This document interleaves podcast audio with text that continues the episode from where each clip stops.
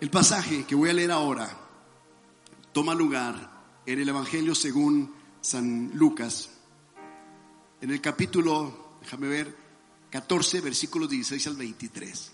Así que me sigues en tu Biblia. Entonces Jesús le dijo, un hombre hizo una gran cena. ¿A cuántos les gustan las buenas cenas? Las grandes cenas, las fiestas. Imagínate esta fiesta. Y convidó a muchos. Y a la hora de la cena envió a su siervo a decir a los convidados, venid que ya todo está preparado. Y todos a una comenzaron a excusarse. El primero dijo, he comprado una hacienda y necesito ir a verla. Te ruego que me excuses. Otro dijo, he comprado cinco yuntas de bueyes y voy a probarlos. Te ruego que me excuses. Y otro dijo, acabo de casarme y por tanto no puedo ir. Vuelto el siervo, hizo saber estas cosas a su señor. Entonces, enojado, el padre de familia dijo a su siervo, ve pronto por las plazas, las calles de la ciudad y trae acá a los pobres, mancos, los cojos y los ciegos. Y dijo el siervo, Señor, se ha hecho como mandaste y aún hay lugar Dijo el Señor al siervo, ve por los caminos y por los vallados y fuérzalos a entrar para que se llene mi casa. Amén. Gracias Padre por la palabra que hoy nos entregas en esta mañana o esta tarde. Gracias. ¿Les ha pasado alguna vez a ustedes que les ha tocado ser los segundos en algunas cosas de la vida, como cuando compran algo y no les queda y ustedes uh, reciben aquello como diciendo, como no me quedó, te lo regalo a ti. O como cuando tú en casa veías que tus padres compraban zapatos, ropa tus hermanos mayores y tus hermanos mayores crecían, los usaban y luego después para pues utilizarlos, reutilizarlos, te lo daban a ti, ya desgastado el zapato o el pantalón o la camisa y así de esa forma se le daba utilidad a las prendas con sacrificio tus padres compraban. Eso ya no pasa hoy en día. Hoy en día compras algo y lo tiras, ¿verdad? Como que ya lo desechas. Pero te voy a decir una cosa. A todos nos ha pasado que nos ha tocado ser los segundos cuando de pronto a los primeros no les quedó o cuando los primeros invitados no quisieron ir y como había un asiento disponible te dijeron a ti quieres ir, hay un asiento disponible. Y entonces vas. ¿Alguna vez has invitado a alguien para el cine y compras el ticket para ese invitado y a última hora te canceló y dices tú, híjole, no quiero ir solo. Y entonces te acuerdas de alguien más y lo invitas por ahí para que ocupe ese, ese lugar. Bueno, esos son los segundos. Esa es la segunda opción. Todos en la vida hemos sido la segunda opción de alguien. Yo he sido la segunda opción en muchas formas, en muchas cosas.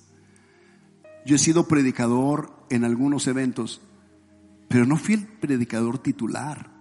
Yo fui el segundo, fui la segunda opción. Fui el otro a carencia del el invitado principal y titular, el oficial, que no pudo venir o no quiso venir. A mí me tocó hacer la función. Me han invitado a oficiar ceremonias de boda y se debió a que el que había sido invitado no, no pudo ir, no llegó del viaje, no, no pudo asistir y a última hora, ya estando la novia y el novio ahí, me hablan a mí para que yo oficie la ceremonia. Imagínate, me agarran totalmente desprevenido. Pero yo he dicho, ok, yo puedo, eh, eh, espérenme unos minutos. Y como quiera le hago y llego a ese lugar. Me ha tocado ser la segunda opción. Me parece a veces que es una broma de Dios para mi vida, que tengo esa, no sé, no sé si es una virtud de que me dicen, ¿sabes qué, pastor? No pudo venir el pastor que invitamos a predicar en esta reunión pastoral. Y entonces me piden si lo puedo hacer yo, lo puedo cubrir. Y me parece una broma de Dios como que si Dios dijera voy a ver cómo reacciona bajo esta presión. Y predicar a la iglesia, pues es más sencillo que predicarle a un grupo de pastores. Los pastores son críticos de cine, se sientan, escuchan con atención y evalúan todo tu sermón tus palabras, tu vestimenta, tu léxico, tu hermenéutica, si lo haces bien. Están, tratando de checar todo, ¿no? A veces es difícil predicarles a ellos. La postura de brazos cruzados habla de rechazo, habla de que no están aceptando el mensaje con, con beneplácito, como que me parece que lo que está diciendo no es muy interesante, como que está fuera de contexto y se ponen la mano así, empiezan a verme. No es fácil. No es fácil ser el segundo, pero tenemos que tener la actitud los segundos, tenemos que tener la disposición los segundos cuando se nos invite. Y eso se trata esta parábola. Esta parábola habla de personajes, habla de los servidores, habla de los llamados o convidados y habla de un último grupo llamados los otros. Intitulé el mensaje así, los otros. Entonces quiere decir que los otros son esos que de pronto no estaban en la lista de invitados, pero como los primeros invitados no quisieron venir, pues no querían, no querían los eh, anfitriones que la comida se echara a perder. Así que invitaron a los otros. Y muchas veces nosotros hemos llegado a ser no solamente los servidores que son enviados a llamar a otros, sino hemos sido los que presentamos excusas para no ir.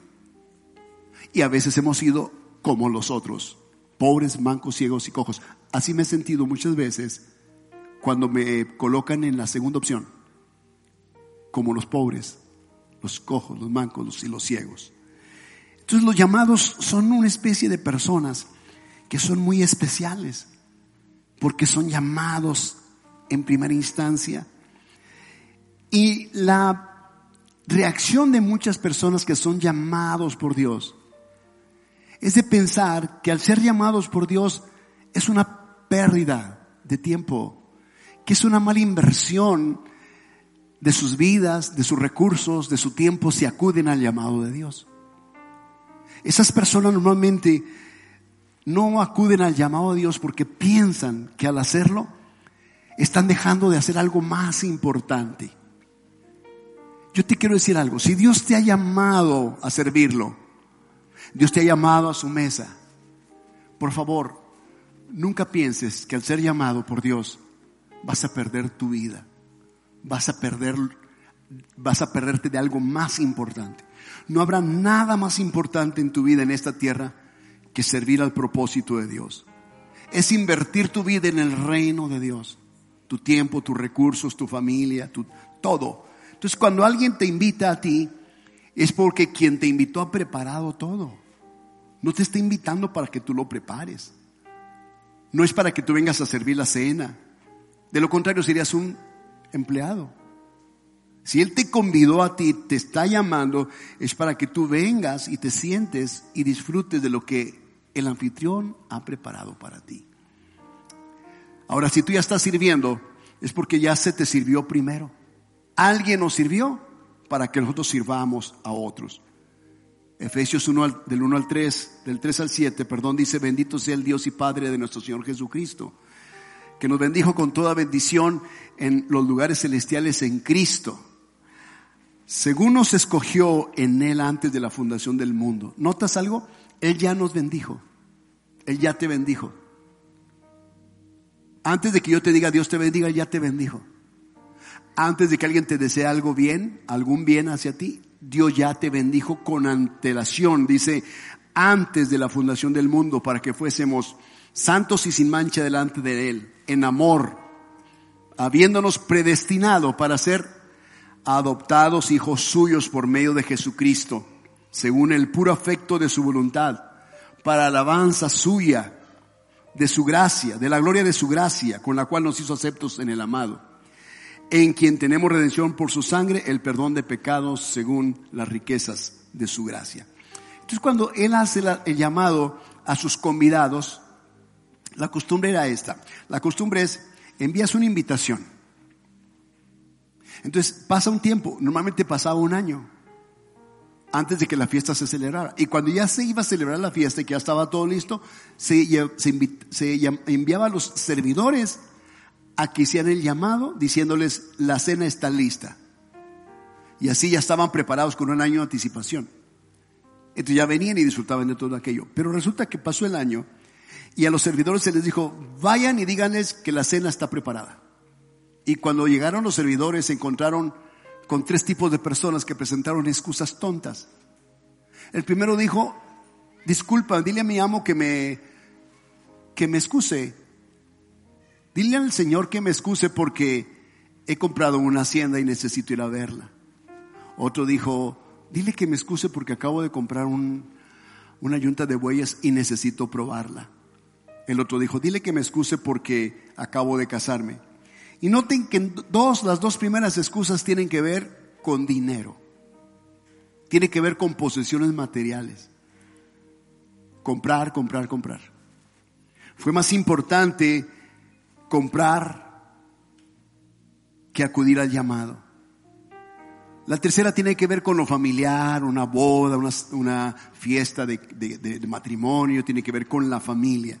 Sin embargo, ante esas tres excusas, la percepción de Dios, porque esta parábola es una ilustración, una alegoría, una analogía de lo que ocurre en el reino de los cielos, en el reino espiritual, cuando Dios nos hace la invitación a los que hemos sido llamados. Por eso dice la palabra, muchos son llamados, pocos escogidos. Los escogidos son los que dijeron, sí, voy a ir. Y el resto de los llamados que no vinieron simplemente son los que presentaron excusas tontas. Y a la gente le cuesta mucho hacer un compromiso. Porque los compromisos con Dios y su iglesia implican renuncia a los compromisos personales. Porque primero, cuando llegamos al Señor, Él nos bendice tanto, nos da tanto, nos da, mira, nos da familia, como lo acabo de mencionar, nos da esposa, nos da riquezas, nos da casa, nos da carro, nos da todo.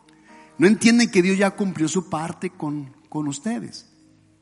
Entonces ahora luego Él nos llama para esa segunda ocasión ya para venir y disfrutar de su presencia. Y aquí se presentan las excusas. Y las excusas no son otra cosa más que mentiras parecidas a una verdad. Porque aparentemente es correcto. Es que compré una hacienda. Pero te pregunto, ¿quién compra una hacienda sin primero, sin primero, sin primero ver la hacienda? ¿Quién compra una casa sin primero ir, eh, ir y ver la casa, las condiciones, la estructura, el cielo, el techo, paredes, espacios? Nadie. Nadie compra una casa así. Uno va primero y checa todo, luego analiza si es correcto, ve opciones. Pero este dijo, acabo de comprar o he comprado una hacienda y necesito ir a verla. Ya la había comprado. El otro dijo, he comprado una cinco yuntas de bueyes. No una, dos, tres, cuatro, cinco. Que sí que el cuate tenía lana. Es como decir, he comprado un carro del año y necesito ir a probarlo. ¿Quién, ¿Quién, compra un carro del año sin probarlo? Hasta yo cuando he ido a sacar mi carro, me he subido el carro del año y lo pruebo primero si es lo que yo quiero. Entonces es una excusa tonta. Parece una verdad, parece que es justificable. Pero ninguna de esas fue justificable. Y pareciera que la más justificable es la del muchacho que se acaba de casar porque pues por favor, está en luna de miel. ¿Quién va a dejar su luna de miel para irse a una cena de un amigo? Sin embargo, hasta ahí la parábola nos enseña que Dios no toma por justificable ni siquiera los asuntos de tu familia. Cuando dice, no, es que mi familia, es que, ¿saben que me visitó familia en mi casa? No puedo ir al servicio, por ejemplo. Tienes un compromiso con Dios y dices, ¿sabes qué? Discúlpeme, no voy a poder acudir porque me llegó familia de lejos. Necesito atenderlos. Ni siquiera eso es justificable delante de Dios. ¿Sabes cuál es la, la, reacción de Dios en esta parábola? Porque es una analogía de, de lo que pasa en el cielo. Dice que el Señor de la casa se enojó tanto que dijo, vayan por las plazas y las calles y metan a todo lo que encuentren pobres, cojos, mancos y ciegos. Y dice que los siervos lo hicieron. Metieron de todo. Y dijeron, aún hay lugar en la casa. Vayan por las cañadas, por los caminos y métanlos a entrar y fórcenlos a entrar, les dijo. Los servidores hicieron lo que el amo dijo. Noten esto. Dios nos llama en el tiempo perfecto de Él. No nos llama en el tiempo perfecto nuestro. Muchos esperan tener el tiempo perfecto para que Dios les haga el llamado. Parecerá que cuando podíamos hacerlo, Dios no nos pide que le sigamos. Y cuando que no podíamos hacerlo, Dios nos llama. Parecía como que Dios está jugando y dice, Señor, ¿por qué en este momento, si en este momento no puedo y tú me estás llamando? Por una sola razón. Porque Dios nos llama no en el mejor momento de nuestra temporada. Él nos llama en el mejor tiempo de Él. Dios no llamó a Moisés cuando todo Moisés estaba bien. Moisés era un fugitivo de la ley, un ex convicto, había matado a alguien, estaba huyendo y Dios lo llamó allá, en ese lugar. Dios llamó a Jacob cuando Jacob huía de su hermano después de una trampa que hizo. Dios llamó a Abraham siendo Abraham de 100 años, llamó a Samuel siendo un muchachito. Llamó a David siendo un jovencito, llamó a Jeremías siendo un niño y hasta le dijo, Señor, yo soy niño. dijo, no digas que eres un niño porque harás todo lo que yo te diga e irás a donde yo te envíe. Muchos son llamados así. Gedeón estaba temeroso bajo una crisis financiera y nacional. Los enemigos estaban a la puerta de su casa. Estaba enojado con que, con, con aquellos porque todos se lo robaban. Dios lo llamó en ese momento. ¿Quién, ¿Quién, están pensando en seguir a Dios y su llamado cuando las cosas van mal en tu vida? Dios te puede llamar cuando estás enfermo. Es el tiempo perfecto de Dios para ti. Es el tiempo perfecto. Cuando estás sin trabajo, escucha, sin trabajo, pero no estoy hablando que estás de flojo. Estoy hablando que algo tienes que estar haciendo porque Dios siempre llamó a gente que estaba haciendo algo. Mira, nota por favor, nota, nota Moisés cuidando ovejas de otro. David cuidando las ovejas de otro. Jacob cuidando las ovejas de otro. Abraham lo llamó Dios cuando él trabajaba para su padre Nacor, en Ur de los Caldeos. O sea, todos estaban funcionando. Llamó a Pedro y a Juan, Andrés, perdón, su hermano, cuando estaban remendando las redes de su padre. Llamó a Mateo cuando Mateo estaba en la mesa del tributo cobrando los impuestos. Dios llama a personas que están haciendo algo. Llamó a Eliseo cuando Eliseo estaba labrando la tierra con la yunta de bueyes frente a él y se deshizo de todo. En otras palabras, Dios te va a llamar en el momento en que tú estés comprometido con algo, de tal forma que si tú acudes al llamado habrás menospreciado el compromiso que tenías con todos por seguirlo a Él. Dios quiere ver cuando te llama y tú estás comprometido con algo, qué, qué o cuál es tu actitud y disposición para seguirlo. En ese momento. Y te digo, yo he estado bien a gusto, bien suave, eh, y Dios me llama a través de un pastor. ¿Sabes qué, pastor Renito? Te ayuda, ven, porque un funeral aquí en este momento, Dios mío. Ok, vamos al funeral. No es el mejor momento mío, pero es el mejor momento de Dios. ¿Saben que yo les he dicho que yo este, no me gustan las ministraciones de funerales? No me gustan los funerales ni quinceñeras. No me gusta nada de eso. Oficiar ceremonias. Lo hago, sí lo hago. Por supuesto que lo he hecho y lo seguiré haciendo. Pero no es que algo que sea algo que me guste.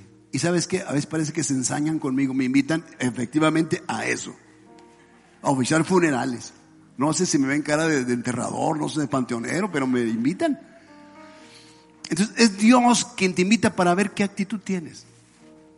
Qué tanta disposición tienes tú.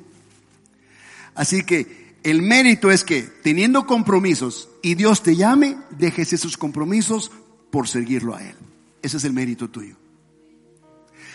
Esos tres se ve que tenían una relación con el amo que los invitó. Porque nadie invita a alguien si no lo conoce. No invita a uno desconocidos. Uno invita a personas que son afines. Damos por hecho que son personas que en algún momento de su vida estuvieron necesitados y le pidieron al amo, en este caso, le pidieron a Dios que los ayudara para poder comprar algo. Y que Dios les dio eso para poder comprar lo que ellos necesitaban. Y que Dios les dio la capacidad para tener dinero o hacer dinero para comprar la tierra, la casa. O les dio la capacidad de relacionarse con personas de tal forma que se enamoraron y se casaron. O sea, fue Dios quien les dio todo eso. Dios se los concedió. Vean que estas excusas, estas mentiras, son tan reales que tú dices, caray, no, es que está bien. ¿Qué tiene de malo que vayan a ver una casa? Pero si Dios te está llamando, nada es más importante que el llamado de Dios. Nada es más valioso que acudir al llamado de Dios. La casa puede esperar mañana. El carro puede esperar mañana. Aún la familia puede esperarte. Si Dios te está llamando, puede esperarte. ¿Recuerdas a Moisés? Moisés es llamado por Dios, ya lo expliqué. Va y saca a Israel de, Egipto y lo lleva por el desierto. Él no fue con su esposa, escucha esto.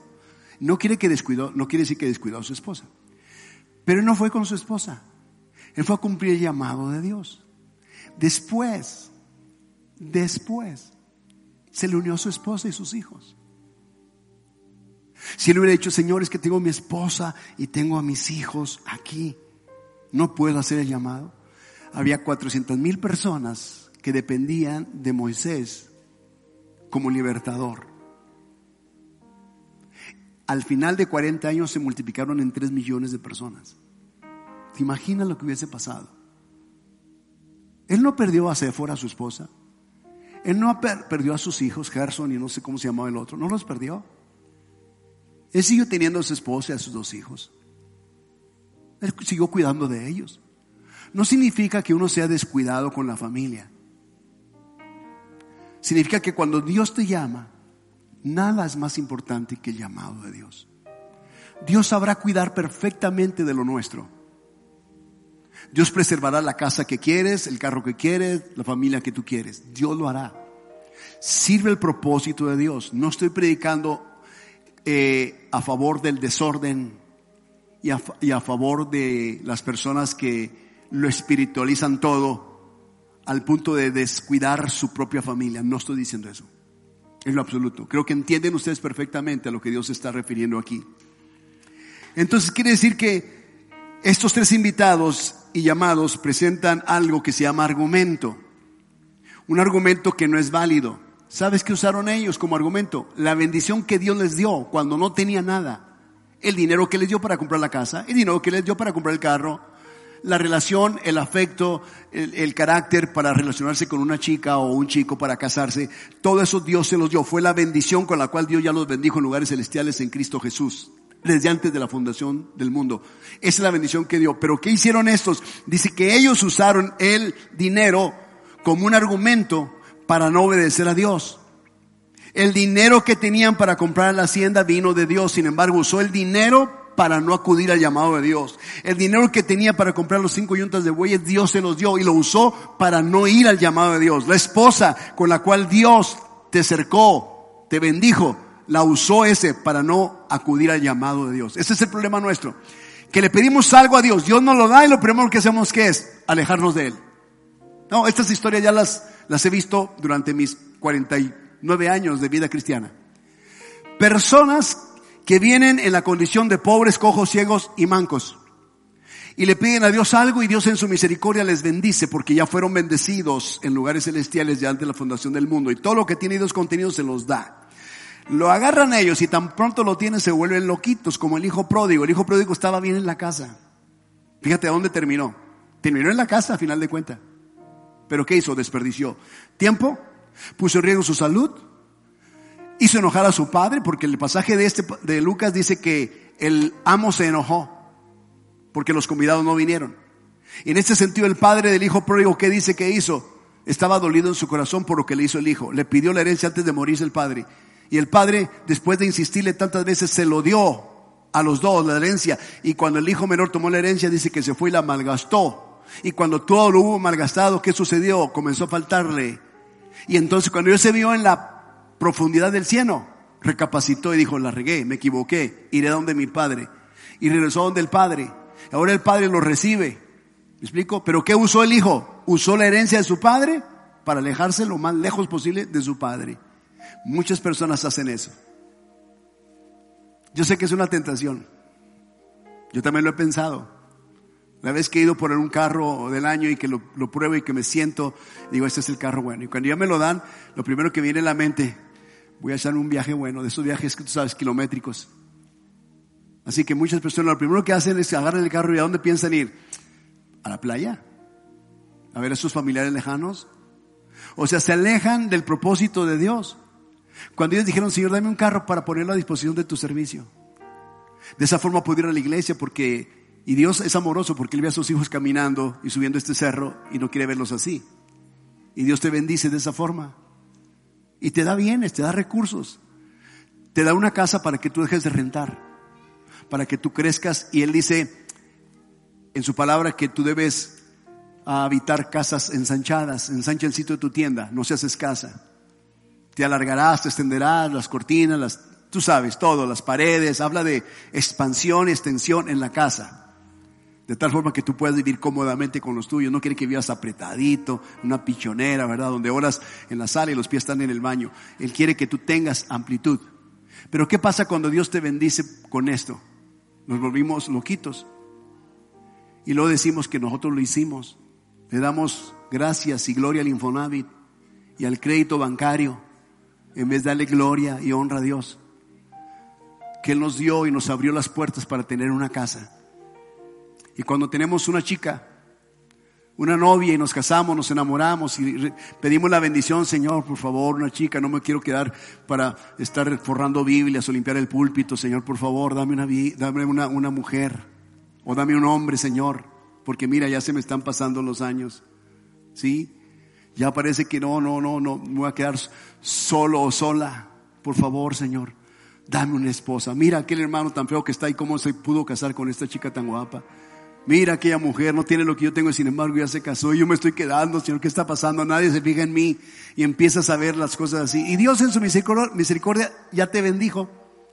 Ella te bendijo con la mujer y el hombre que Él tiene para ti. Estás desesperado. Estás solamente estás ansiosa. Pero Él ya tiene la pareja para cada uno. ¿Me explico? Ya tiene la pareja para cada quien. Pero cuando ya te la da, y lo he visto muchas veces también en el caminar cristiano, te da la parejita y haces una alianza con él y con ella, y parece que hacen fuerza los dos para alejarse de Dios. El uno al otro se apoyan, pero para alejarse de Dios.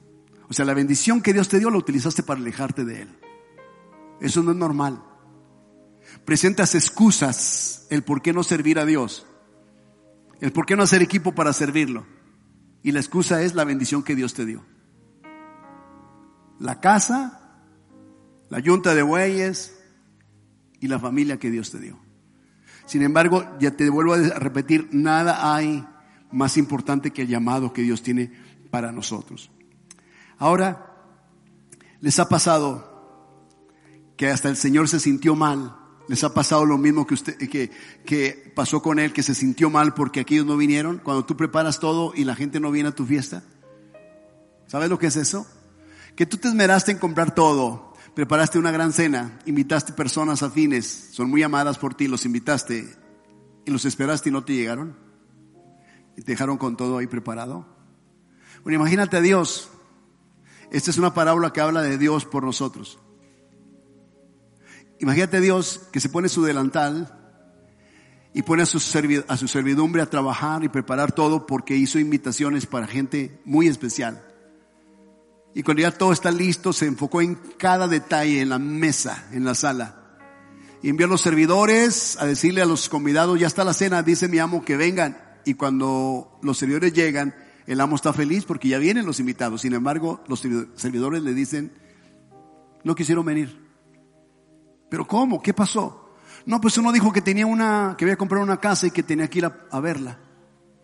Otro dijo que había comprado un carro nuevo y que tenía que probarlo.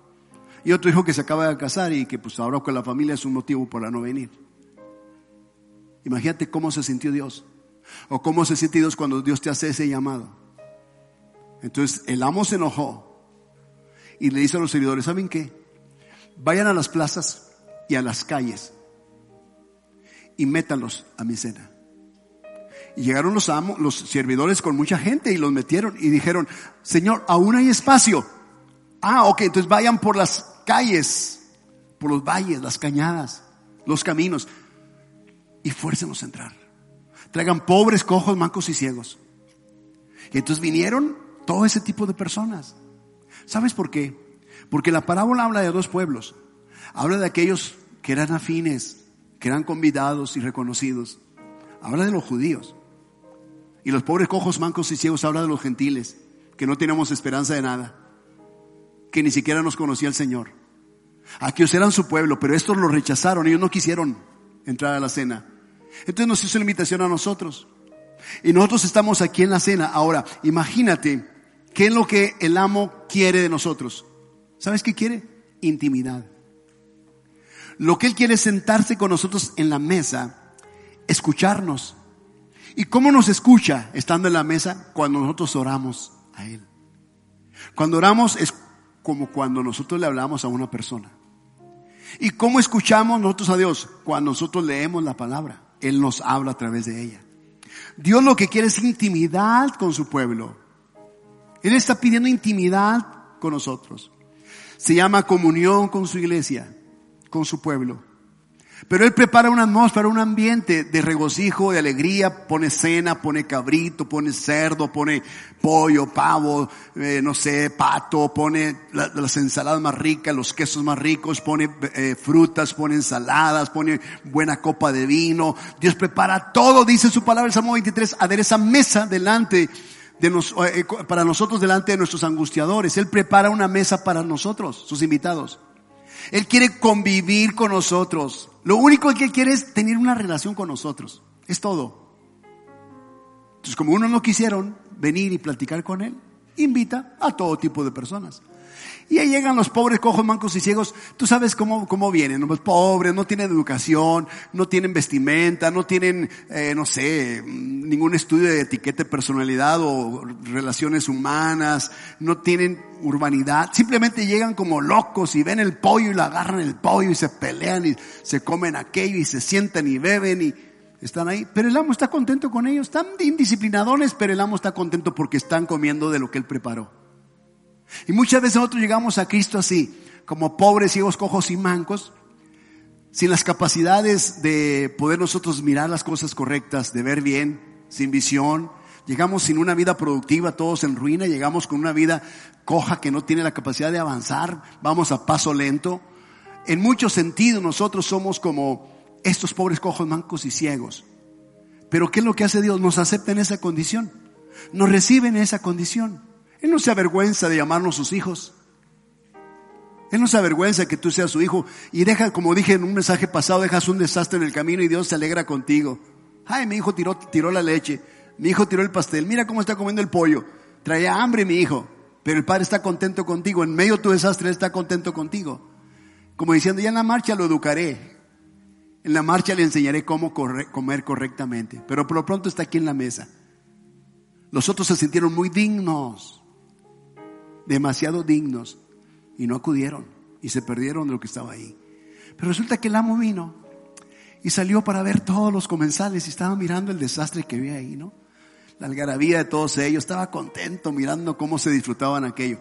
No hay peor cosa que tú invites a alguien a comer en tu casa y no se coma lo que tú le sirves. Nunca hagan eso. Si eres invitado, cómete lo que te sirven. Es que, ay, que no me gusta. No sea ridículo, cómase lo que le sirve. No se ponga en el lugar de esos primeros invitados o convidados. Cómaselo, de gracias a Dios por ello. Quizás se lo, se lo come rápido, a lo mejor le sirven otro plato igual. El asunto es, es esto, que cuando salió estaban contentos con todo, miró así como yo los miro a ustedes, qué padre. Y de pronto como que, ah caray, y aquel que está allá, ¿por qué aquel estaba está en la boda y no tiene vestido de boda, le dijo. Es una parábola afín a esa que estoy leyendo. Y uno puede pensar, ¿no, no será injusto el amo al decir, o el rey al decir, ¿por qué este está aquí en la boda y no tiene vestido de boda si lo acaba de agarrar de la calle, de la plaza, de los caminos? Es pobre, está cojo, ciego y manco.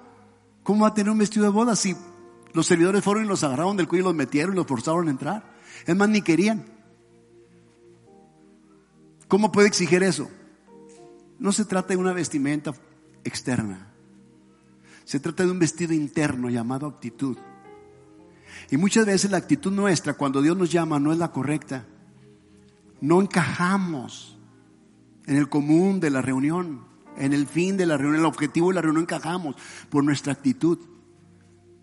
¿Has visto esas reacciones? No sé si en tus reuniones sociales de trabajo, de escuela, de familia, que de pronto todos están en el ambiente, ¿verdad? Y platicando, comiendo, degustando, bebiendo, un buen ambiente, ¿no?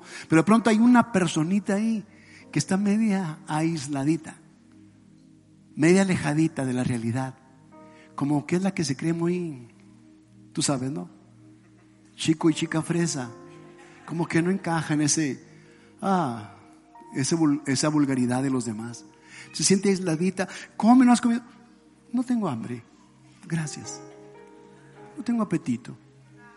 Una bebida, no, gracias. O sea, a todo no, no, no, no. Eso es una actitud de no bodas. de no vestidura correcta. Esa actitud interna. Y yo, yo he vivido esas experiencias. A veces lo vivo entre mi propia familia. De pronto alguien tiene una actitud digo, ¿qué onda? ¿Qué, ¿Qué, está pasando aquí con esto? No es normal. No está bien. Porque ese es un ambiente de fiesta. Y todos vamos a estar contentos aquí. Métase al, al, al rollo, métase al camino, enrólese. Entremos al ambiente. No se aísle. No se sienta como es la última Coca-Cola en el desierto. Como la cuarta persona de la Trinidad, por allá alejadito. Métase el rollo. Sí, pasa eso.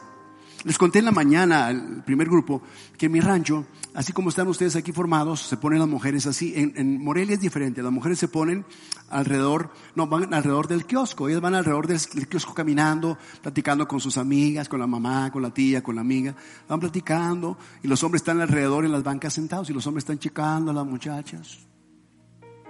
Están checando a las muchachas. Pero en mi rancho es distinto. Las mujeres se sentaban así, me acuerdo cuando estaba chiquillo, no me tocó hacer eso, pero estaban las, mujeres así sentadas. Yo chiquillo observaba aquello. ¿Y por qué se sientan las mujeres así? Y la música estaba en todo su apogeo y los hombres rancheros venían con botas. Es como caminan, ¿no? Entonces venían y pasaban por enfrente de todas las chicas esas y miraban a las chicas. Y cuando alguien tenía cierto afecto, aprecio por una de ellas, venía ante ella, se paraba frente y extendía la mano. Y la chica si aceptaba, ponía la mano sobre la mano del hombre, el caballero, y entonces la levantaba. La chica se quitaba su suéter, lo dejaba allí, su bolso, y se iba a bailar. ¿Sí saben lo que es baile, verdad? ¿Ustedes no saben eso? Salían a bailar y ahí se conocían, entablaban una conversación, una amistad. Pero siempre había una, que no recuerdo el nombre, siempre había una que iba a las fiestas y se ponía, se, sentaba ahí. Entonces alguien venía que no la conocía muy bien, pues le llamaba la atención y venía y le ponía la mano. Y la chica, muy ensimismada, lo ignoraba, volteando hacia otro lado o platicando con las otras, como diciendo, mira este naco aquí me está invitando a bailar. Y eso lo hacía con todos. Vez tras vez lo hacía con todos. Hasta que una vez un hombre se animó a invitarla. Le estiró la mano. Ya iba preparado. La otra le hizo el feo. Le dijo, entonces a qué fregados vienes. A partir de ahí la muchacha nunca más se apareció en las filas de las chicas candidatas para bailar. Nunca más. ¿Sabes por qué? Porque muchas veces eres invitado a un lugar y vienes con una actitud que apesta. Como ese que estaba sentado, pero no tenía vestiduras de boda. No tenía la actitud de boda. Y cuando Dios nos llama a su casa, este es el lugar que llamamos su casa o la casa de, del Señor, la casa de oración. Cuando Él nos llama, hay unos que rápidamente se conectan con Él y están comiendo y disfrutando de las mieles del Señor y cantamos y adoramos al Señor, nos metemos, nos profundizamos. Pero no falta quien esté con su actitud de no boda, de no vestidura. Son los que son críticos de todo lo que pasa. No se meten, no profundizan. Dios nos llamó cuando no éramos nada ni nadie, nos dio dignidad, nos invitó a estar en su mesa, preparó todo para nosotros y todavía nos ponemos muy dignos no tenemos vestiduras de boda. Rechazamos la invitación de Él. Somos peor que los primeros invitados. Porque habiendo sido indignos, Él nos llamó. Nos colocó aquí en su lugar. No le importó la condición en la que llegamos. Dime, ¿algunos de ustedes vinieron de raza real o de linaje real al Señor? Todos veníamos amolados todos veníamos bien, bien desgraciados, sin gracia. Todos llegamos a los pies de Cristo necesitados de perdón, éramos pecadores, enfermos, cojos, pobres, endeudados, lisiados, amargados de espíritu, llegamos en esa condición. Y Dios nos aceptó en su casa. ¿Por qué tener una actitud sin la vestidura correcta, sin la actitud y la disposición correcta? Me llama la atención que Dios nos llama a nosotros, como llamó a esos otros. Y dice el capítulo de Lucas 9, el 1 al 6, tratando de enseñarnos cómo a veces personas van a tener un rechazo hacia Él, hacia la invitación, el llamado de Él. Habiendo reunido a sus doce discípulos, les dio poder y autoridad sobre todos los demonios y para sanar enfermedades. Y los envió, son como los servidores, los envió a predicar el reino de Dios y a sanar a los enfermos. Y les dijo, no toméis nada para el camino, ni bordón, ni alforja, ni pan, ni dinero, ni llevéis dos túnicas. Y en cualquier casa donde entréis, quedad allí y de allí salid. Y donde quiera que no os recibieren, salid de aquella ciudad y sacudid el polvo de vuestros pies en testimonio de ellos, contra ellos, perdón. Y saliendo, dice, pasaban por todas las aldeas anunciando el evangelio y sanando por todas partes. ¿Qué está diciendo? Que muchas veces cuando uno como servidor es enviado, es llamado por Dios para ir por aquellas personas, para llamarlos a que entren, las personas a veces te van a rechazar. Y lo que tú tienes que hacer es sacudirte el polvo de tus pies y pasar a la gente que sí te acepte. En este sentido, los primeros rechazaron el llamado de Dios. Y los servidores dijeron, ¿qué hacemos? Y él dijo, pues vayan a la plaza. Y fueron a la plaza y trajeron gente. dijeron, ahí había espacio. Él dijo, vayan otra vez a los caminos y trajeron gente. Son diferentes tipos de personas. Pero siempre había, personas que rechazaban. Pero había personas que aceptaban. Hasta en la vida de Jesús, el último día crucificado, dice Lucas 23, 39 al 40. Uno de los malhechores que estaban colgados le injuriaba diciendo, si tú eres el Cristo, sálvate a ti mismo y a nosotros.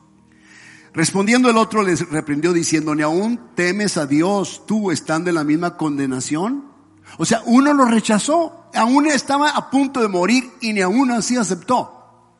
Y el otro fue más prudente, aceptando su necesidad, estaba arrepentido, reconocía su falta. Y él aceptó. Siempre habrán otros que aceptarán, que recibirán el llamado de Dios cuando los primeros no quieran. Entonces, siempre que alguien deseche algo, habrá otro que lo tomará. Siempre. Es más, si no, miren ustedes la basura que tiran todos los días de sus casas hacia el exterior. Esa basura que tú desechas, hay personas que sobreviven de reciclar esa basura. Hay personas que se han hecho riquísimos, riquísimos millonarios solamente reciclando la basura que la gente tira. Entonces quiere decir que siempre que tú rechaces algo habrá otro que lo querrá. Otro lo tomará. Judas renunció. Judas con su actitud no quiso el llamado. Traicionó a Jesús. Ya estaba Matías listo. Ocupó su lugar, su obispado. No nos pongamos en el punto de aquellos primeros convidados. Seamos como los pobres mancos ciegos y cojos que aceptaron y vinieron y disfrutaron de la mesa del amo. El capítulo de Lucas 20, 17 al 18 dice, pero él mirándolos dijo, ¿qué pues es lo que está escrito? La piedra que desecharon los edificadores ha venido a ser cabeza del ángulo. O sea, Cristo es la piedra que rechazaron los primeros. Pero como uno lo rechazaron, se convirtió en la cabeza del ángulo para otros. De tal forma que usted se aceptó el llamado de Dios, aceptó a Cristo, usted es el edificador y está edificando sobre esta roca que es cabeza angular.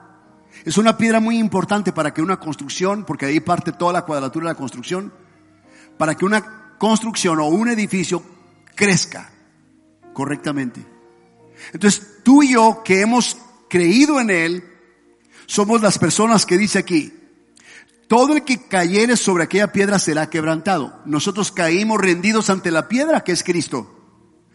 Pero los que rechazaron la piedra que es Cristo, dice, entonces, más sobre quien ella cayere, le desmenuzará.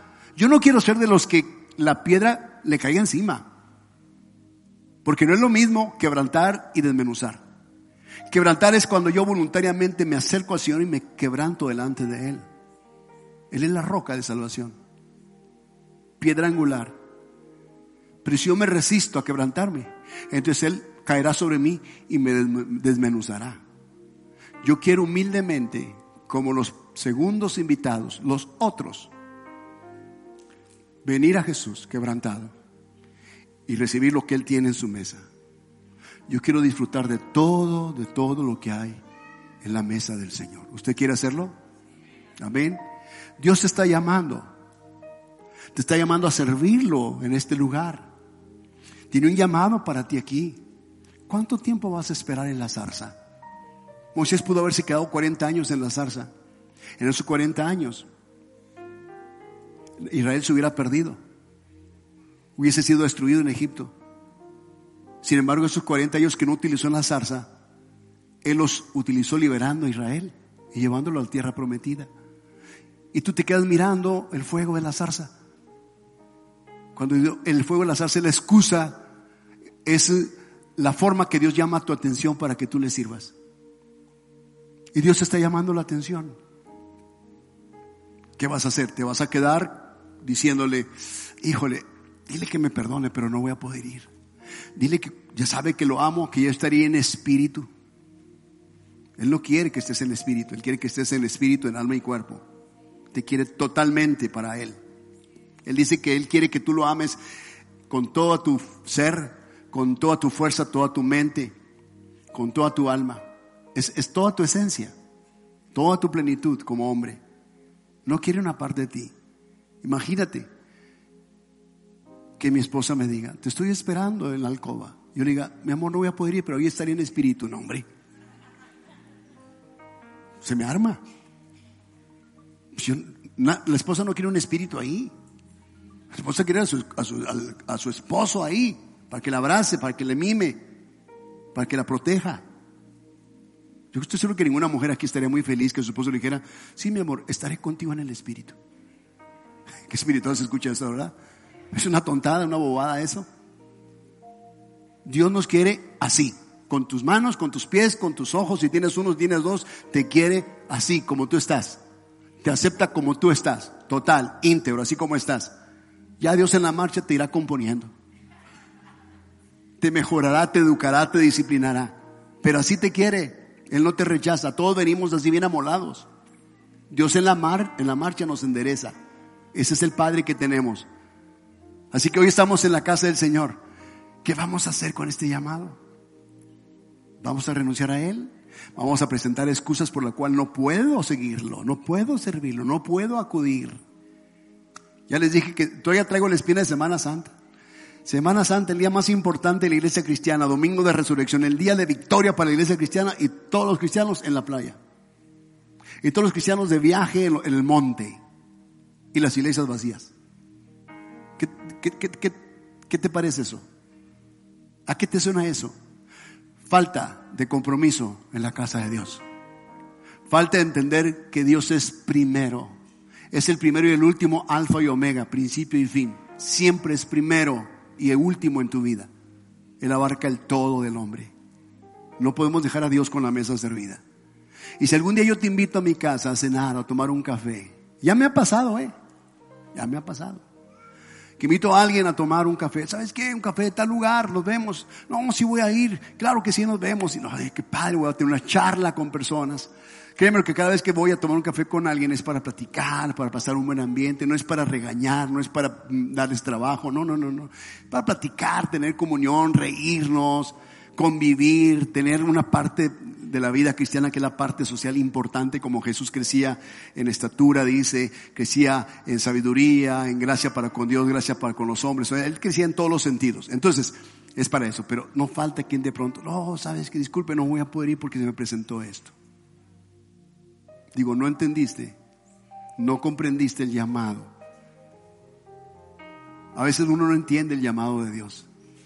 El llamado de Dios puede, decir, puede ser para mí cuando mi esposa me pide que vaya donde ella está, por el simple hecho de que ella quiere que esté con ella. Y puede ser un llamado de Dios para mí. Puede ser que Dios le dé seguridad a ella en ese momento. Puede ser que la llene del afecto que ella tiene en ese momento de necesidad, de afecto. No sé, cuando un hijo te llama, puede ser que de pronto es Dios quien quiere que estés en ese lugar para cubrir a tu hijo. Entonces uno como que tiene que discernir dónde realmente es Dios y dónde realmente son excusas tontas. Tenemos que discernir. Yo te invito para que hoy tú ores conmigo. ¿Quieres ponerte en pie y orar a Dios para que Dios te dé sabiduría de discernir cuando es llamado de Dios Y cuando es prioridad número uno, es como una urgencia nacional. Es como una prioridad en este momento de una nación. Y acudir, y cuando acudamos, tener la actitud, la vestidura, la vestimenta de bodas. Amén. Amén.